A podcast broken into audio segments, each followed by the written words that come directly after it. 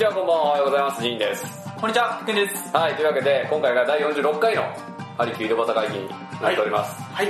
最近ね、僕ね、あの、新三国無双のはい。あ、ゲーム。英傑伝っていう新しいゲームがはい。あるんですけど、はいこう三国無双ってずっとアクションゲームだったじゃないですか。はそれがシミュレーション RPG になったんですけど、い。はそれのね、ゲーム実況やってるんですよ。い。なるほど。だからね、毎日ね、こんにちは、こんばんは、おはようございます、ジーンですって言ってるの。実況でね。そう、実況でね。なるほどね言ってんの。ちょっと検索してみてください。難しいんで、ね、ジーンの、興味あればジーンの。ゲームチャンネルでね、さあの、探していただいたらいいんですけども。YouTube ですかね YouTube です。ははいい。やってるんですけど、はいもうそろそろ飽きてきたね。飽きてきた。挨拶に。毎日、毎日同じこと言ってるから。あうん。まあ別にいいんだけど、ー。あとね、こう、意外とね、こう、1時間ぐらい、まあ長かったら1時間ぐらい喋るんだけど、うん。これだったらさ、2人で喋ってるから、うん。インターバルあるからいいんだけど、うん。一人で実況やってたらさ、ずっと喋り続けるわけじゃないですか。そうやな。あのね、喉枯れるよね。ていうか、ほんまにななんやろな、一人で喋ってるってどんな感覚なのかなと思うけど。え、でもね、こう、なんていうの？何もない状態で一人で喋ってるわけじゃないから、こうゲームが進行してって、要はそれに対してこう、いろいろこうコメントしたりとかしてるわけだから、喋ることはあるんだけど、うん。あのね、疲れる。あ、疲れる。結構疲れる。あの、すごいと思います、世の中の実況者の皆さんね。すごいと思います、本当に。一日ね、何本も動画上げてる人とかもいますし、すごいと思いますけど、まあ全然ね、ハリキュー関係ないんで。うんいいじゃないですか。やりたいことやっていく YouTuber のね、そうですね。名言ですから。お金にはならないよ。お金にならない。いやわからないまあ視聴者数がめっちゃ100万人。まあ、本当にこう、しっかりね、毎日コンスタントに続けて、で、やっぱね、コンテンツも選ばないと難しいらしいですね。うん自分の好きなゲームだけやってても、まあ、こう競争が激しかったりとかそうですねす。るみたいなんで、難しいですけど、まあね、あの、ただ単にね、一人でゲームしてるのもね、こう、この年になるとね、つまんないんだよね。う昔はさ、こう、一人でゲームしてても楽しかったんだけど、なんかこう、虚しくなってくるね。ん。やってて。そう、時間が無駄なんじゃねえかと思ってくるね。なるほどね。うん。まあ、それは趣味な世界。そう趣味の話なんでね、まあほっといてください。はいで、今回ですね、はい。えーお題は、アハキカリキュラム検討会の第4回ですね。はい。はい、続報が入ってきましたので、それについて触れていきたいと思います。はい。はい、厚生労働省アンママッサージ指圧市、針市、休市、学校養成施設カリキュラム等改善検討会の第4回会議が7月8日、金融庁の会議室で開催されました。えー、専任教員の見直しを除く、除く、あ、それは除いちゃうんですね。除く議題については、大筋で構成、構成員らの合意に至り、次の会議で報告書案が示されることとなりました。次回開催は9月中旬となる見通しです。おなかなかしっかり進んだみたいですね。うはい。で、本文の方入っていきます。総単位数の引き上げ及び最低履修時間の設定については、これまでの議論の流れ通り、アハキ市家庭で100単位、えー時間にしてですね、2835時間。えーこれはですね、既存カリキュラムの見直しを含めて差し引き7単位増ですね、7単位増、280時間増で合意に至りました。えー臨床実、えー実習のあり方、養成施設の備品、認定基準等についても特段の異論はなく、次回会議での報告書案提出に向けた道筋が作られました。一方、専任教員の見直しについては、議論が紛糾し、紛糾したらしいです。ん。なるほど。結構激しかったんでね。あ、もう揉めたみたいな。揉めたってことですね。あのー、まあ紛糾って言葉はこう国会でたまに聞きますけど、はい。国会であの、なんていうの、会議紛糾したってなったら、もうあの、なんていうの、本当にこう、レフェリーストップみたいな。もう 会議にならないみたいな言い方だけどね。多分そこまでは言ってないでしょうけど、まああの、国会中継ね見ててね、たまに紛糾するけど、あの、議長のね、マイク取っちゃったからね。確熱して。そうそうそう、まあ議長があれこう、発言したらもうそれで決定だから、例えばそのね、あの、まあ強行採決とかで、議長がこう、じゃあ、あの、マイクでね、賛成多数で決定ですって言っちゃったらもう決定だから、それ言わせないためにマイクバッと取るとかね。なるほどね。マイク取り上げそうる。そうそうそう、発言できないようにしちゃうとかね、ありますけれども、多分そこまでいかないでしょ。これ、秋、秋のカリキュラム検討会でそこまでいかないけど、多分ね、結構激しい、ね、絶戦ですね、あの、下の戦いですけども、絶戦になったと思います。はい、で、まず、前回までに業界側から、専任教員にも実務、えー、ちょっと待ってくださいね、実務経験が求められるとの声があり、意見が一致していたことを踏まえ、事務局案で、アンママッサージ指圧師、針師休止の免許を取得してから3年以上実務に従事し、厚生労働大臣の指定したアンママッサージ指圧針休教員養成機関を卒業したものとの基準が示されたわけですけれども、えー、後藤氏は、えー、あ後藤氏がこの表記を問題視していました。で、えっ、と、今日、免許を取得して一度施術者として社会に出た者が3年後に改めて養成機関に入学することは期待できず、議論の趣旨を反映した記載とは言えないとしたわけですね。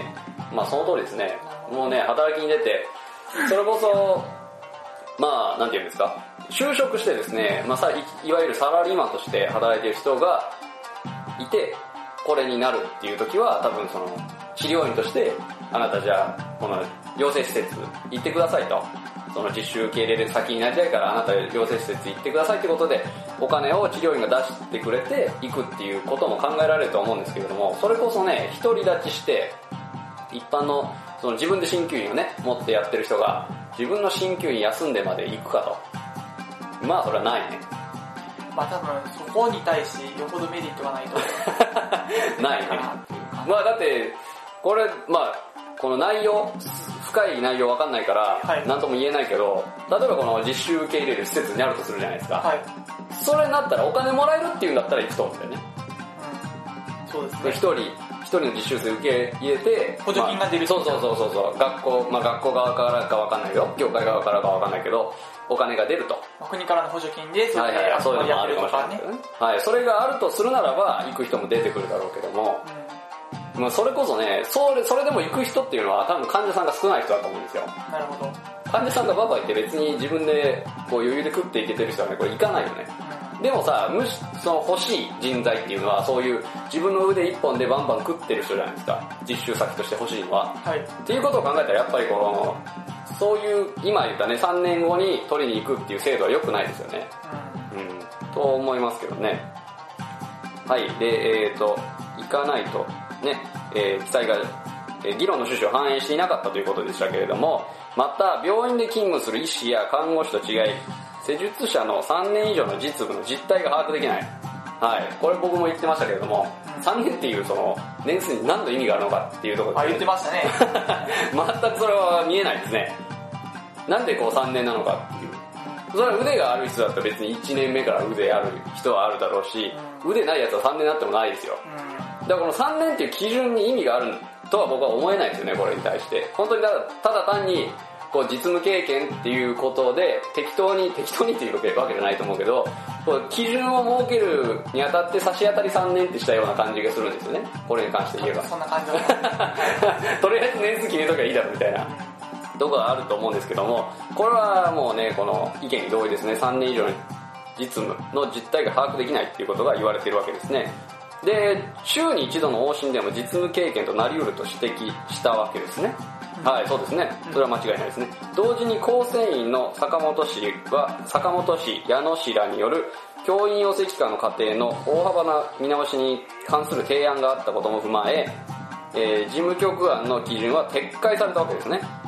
はい、この3年以上っていうのは撤回され、えー専任教員の実務経経験については改めて検討されることとなりました。ということで今回はそれについての報告案が出なかったということですね。なるほどで、ついで現行の規定では、大学院修士課程を修了して専任教員になった者に指導可能な範囲が定められておらず、すべての教科を指導できる状況となっていたことを受け、事務局案では、担当科目を含む分野を専攻という要件を追、という要件の追加を提案しました。しかし、新旧学系大学院に関して、新旧学の定義が十分に確立されていないという課題が浮上。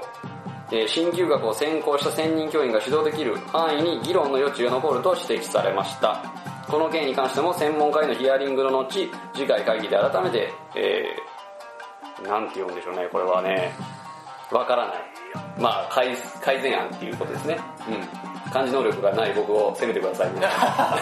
記 されることとなりました。ということで、最後のところですね、この、まあ、大学院修士課程を修了して専任教員になったものっていうのに対して指導可能な範囲が定められていないっていうことですね。全科目を指導できる状況となっている。うんこれに関してはまあ確かに問題はあると思いますよ。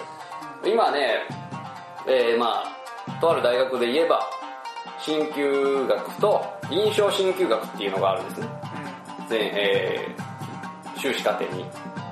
まあ要は臨床鍼灸学の人たちは本当にこう臨床に特化した、えー勉強を大学院でされるわけなんですけれども鍼灸学を専攻されている方は研究ですね。主に。研究をされているわけなんですけれどもその要は2つの分野があるにもかかわらずまあ、鍼灸学でずっと研究してた方も結局就職したら実技を教えてたりとかするんですよね。なるほど。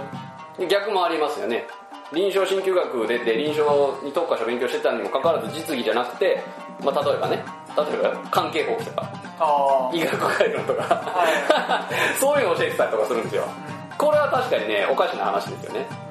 何のために指導じゃあそれ勉強しに行ったんですかっていう話やん。ね、教員になるために大学院に入るっていう人が多いけれどもじゃあ実技を教えたくて臨床鍼灸学に入っている人が本当に何パーセントいるのか逆にその座学ですね座ってやる、まあ、授業を教える自分が学んだ分野を教えたくてそのはいそこに入っている方が何パーセントいるのかこれは甚だ疑問ですねただ単に教員になりたいからって言って修士取ってる方も多いと思いますい。なるほど。教員養成課程よりだったらこの箔がつく修士を取りましょうっていう方はもう僕の見解よ勝手な見解だけど大多数そうだと思いますよ。うん。まあ、そこの修士目指してる理由の一つとしてってことですね。修士を出た後教員になりたい人が目指す理由としてね。ああ、なるほど。修士出た後に病院に勤めたいから臨床鍼灸学行ってますっていう人は結構いる。なるほど。うん、だからそういう経験を積むために臨床鍼灸学行ってる人も中にはいるんですけれどもそうじゃなくてただ単に教員になりたいけど研究はなみたいな。針打ちてえなってなって臨床鍼灸学進んでる方も僕が見る限りはいる、うん。うん、なるほど。だからこの今挙げられたねえー鍼灸学の定義が十分に確立されていないとかそういうね問題はねこれ議論した方がいいですよ。これ教員の質が上がらない。あ、うん。実質的うん。に学校、その、まあ言ったら就職先の学校の要請で、まあ実技じゃないところを教えたりとか、そういうことがある。うん。まあ学校側にも問題があります。ありますよね。それは取る学校側にも。それ分かってるわけですからね。この履歴書で。何を、何を専攻してたかっていうことそうですねで結局その修士出る時のその論文はどういうものですかとかそういう情報も得れるわけですからそういうのを無視して要は空いてるところに埋め込むと。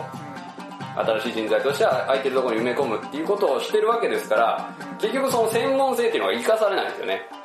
就職において。なるほど。うん、だから教員の質を向上させようと思ったらその辺はしっかり考えた方がいいですね。うんとは思いますね結局ねこの、まあ、さっき出た鍼灸学っていう定義が曖昧というのもだからもっと細分化した方がいいですよね。その鍼灸学まあ鍼灸学を専攻するわけですけれどもそこから自分の研究分野っていうのが分かれていくわけですよね。例えば痛みの研究であったりとか消化管の研究であったりとかそういうのいろいろあるわけですけれどもじゃあしっかりそこを汲み取ってそのなんていうんですか授業に当てがうというかその辺のことはしっかり考えないと、うん、意味がないですよね。修士を取った。おっとピンポン鳴ってるけど。ピンポン鳴ってるけどほっときましょう。かはい。まあねその辺しっかり考えないといけないとは思いますけどね。うんどうなんですかね。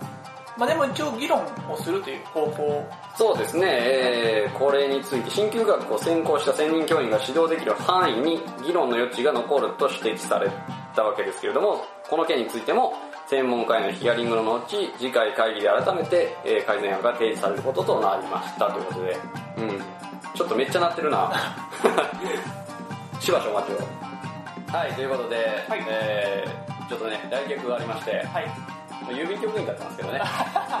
郵便局でした。ゆい、ゆいちゃん来たね？えー、ゆうちょ、ゆう、あ貯金の人じゃないけど配達員。配達員なんかね、今日の朝、あ、そうですね、皆さんちょっとお知らせが、えー、三和書籍さんからですね、はい。えっ、ー、とですね、新旧甲乙教の日本語訳がついに出たんですよ。マジっすか？日本初の。ええまあ、それ買ったんですよね、僕ね、はい三和書籍さんから。えー、定価で買ったら1万7000円ぐらいするんですけども、あの店頭販売してませんので、あの、頼んで買ったんですけども、その、今日の朝届いたんですよ。で、あの、荷物届いたらさ、こう、なんていうかな、郵便局の人こうベリベリって剥がしてさ持っていくはい。あれを剥がし忘れてたみたいな、ちょあっと見せてもらっていいですかって言われて、あの、持ってったんですけど、うん、剥がしてたね。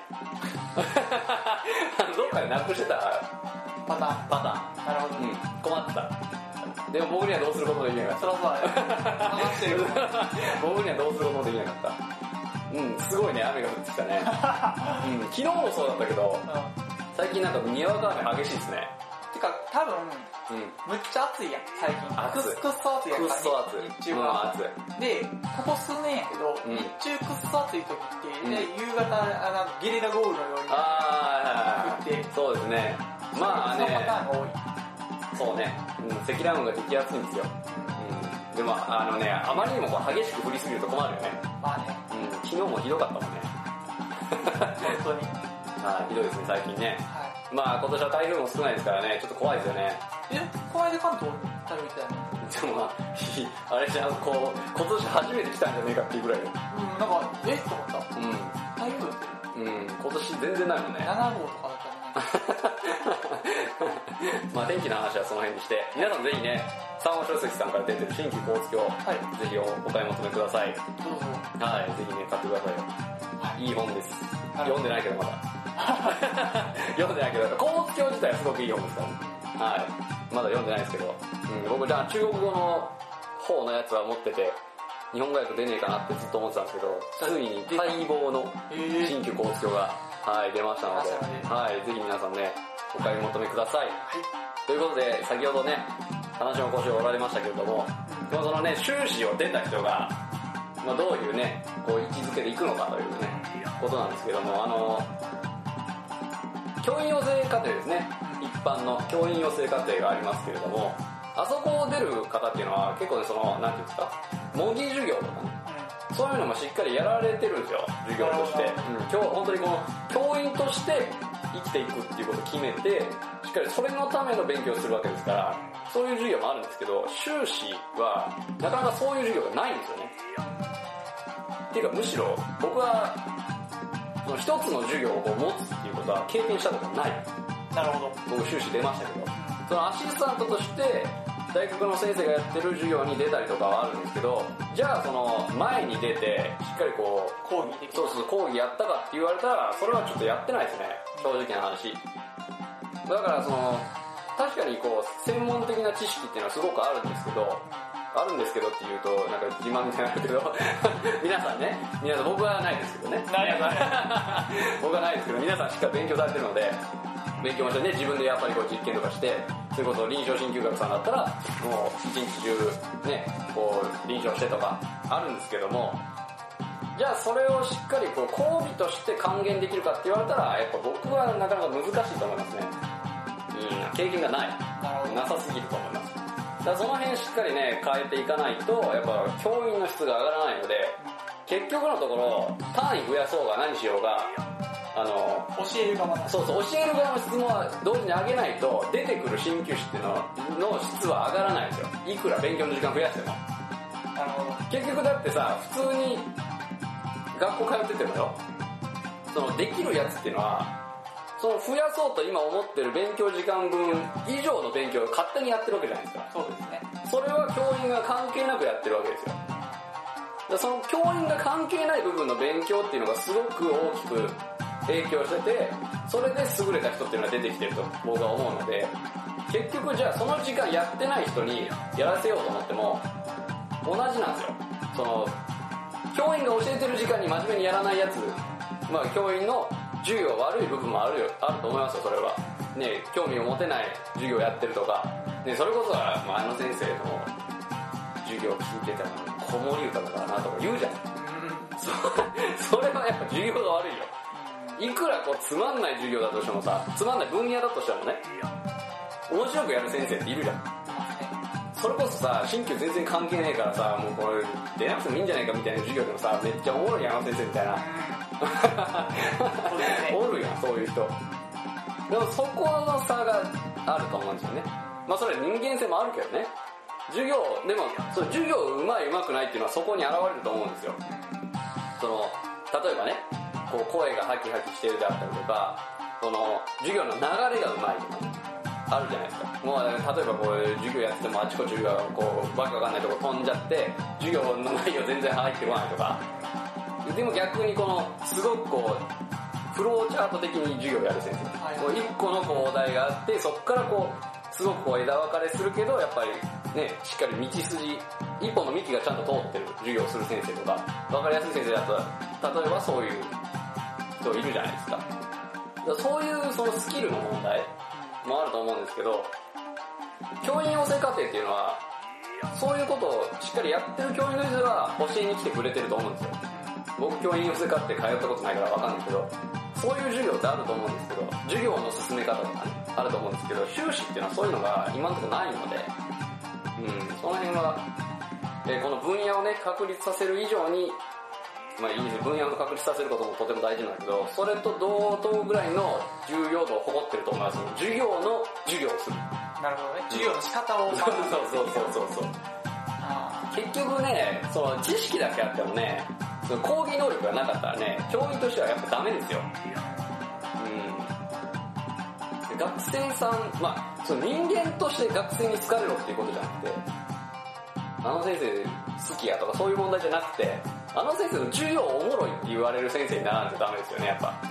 うん。だからこう、例えばよ、ひどい例えを、例えをすると、こう、すごくこう生徒に甘くてさ、もう、これダメだけど、単位もちょっと甘くしてあげちゃうとか、授業もめっちゃ優しいみたいな、騒いでても全然怒らないみたいな。で、生徒からたまに口聞か聞かれるみたいな。でも、こうそういう先生にさ、僕の勝手な主観だけど、生徒からしたらさ、あの先生甘いから好きやみたいな。優しいし怒れへんしみたいな。好きやと。なるけど、じゃあそれ教員としてどうなの？っていう話になったらダメですよ。どんだけ厳しいこと言ってても、やっぱその授業上手くて、やっぱその、生徒に対して熱心で、あの先生がいたから国家試験受け、受かれたとか、いるじゃないですか、そういう先生。うん。まあ、授業中さ、すごい厳しいこと言ってたよね。同じ人を思い浮かべてると思うんで、あの人は結構授業中厳しいこと言ったりとかさ、まあまあ毒吐く先生じゃないですか。でもさ、その、なんていうの、まあ確かにあの先生嫌いっていう人もいたけど、でもその、やっぱ、聞いて結構大多数を占める意見としては、やっぱあの先生がいたから、あの先生がああいう授業をしてくれたから、国家試験受かれたっていう人結構いるじゃないですか。感謝してるっていう先生、ある人がいいっぱいいるわけですよ。だからそういう先生がいっぱい現れてくれたら、この教育の質も上がると思うんですよね。うん。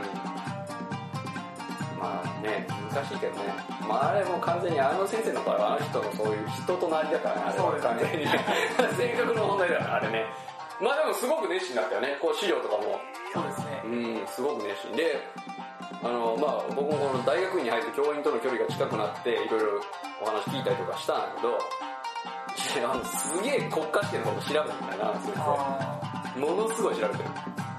うん、だからやっぱそのね、裏の見えない努力っていうのを僕ら知らずに、ああいつこんなきついこと言いやがってみたいな。あの授業はなかな辛いでみたいな。かあれですね、そういうところってあまり人に評価されづらい。まあでもだから、知らない人が多数じゃないそうそうそう。だから、それを知られなかったとしても、やっぱ、まあね、教員として嫌いだとしても、授業はやっぱすごいためになったっていう先生じゃないですか。うん。だからそういう先生、それが絶対とは言わないけど、そういうね、授業がためになったっていう先生にならないとダメですよね。なるほど。当時のそうそうそうそう。とは思いますね。まあ僕全然教員にならないんで、うん、あの、偉そうなこと言ってますけども、はい。ぜひね、ちょっとでも共感していただいたらね、そういう先生目指していただいたらいいんじゃないかなと思いますけど。まあね、教員になるからにはやっぱこう、業界を良くしようっていう思いを持ってほしいですね、僕としては。うん、教育現場から変えていく。ね、こう、卵から変えていく。もうね、なっちゃってね、腐ってる人間はね、変えようとして腐ったままですからね。なかなか戻らないね、腐ってるやつはね。だったら腐る前にちゃんとね、うん、しっかりと道筋を教えてあげたりとか、そういうのが教員の役目だと思いますので、はい、その辺ね、ちょっと考えていただきたいところですね。このね、カリキュラム変え、あの、変えるのも素晴らしいことですけれども、カリキュラムを変えると同時に教員も変わらないといけないですね。うん、と思います。はい、ということで、今回はこんなもんでいいですか？はい。うん、なかなかね、僕だけが喋ってたら、なんか言いたいこと言そう、言いたいことね、言わせていただいて。で、すっきりしたかなっていう感じはすっきりして、うんまあ、はい、よかったです。はい。ということで、では、えー、第46回ね、はい。ありきりとバタ会議は、ここまでとさせていただきたいと思います。はい。それでは皆さん、さよなら、さよなら。ピックンでした。ジンでした。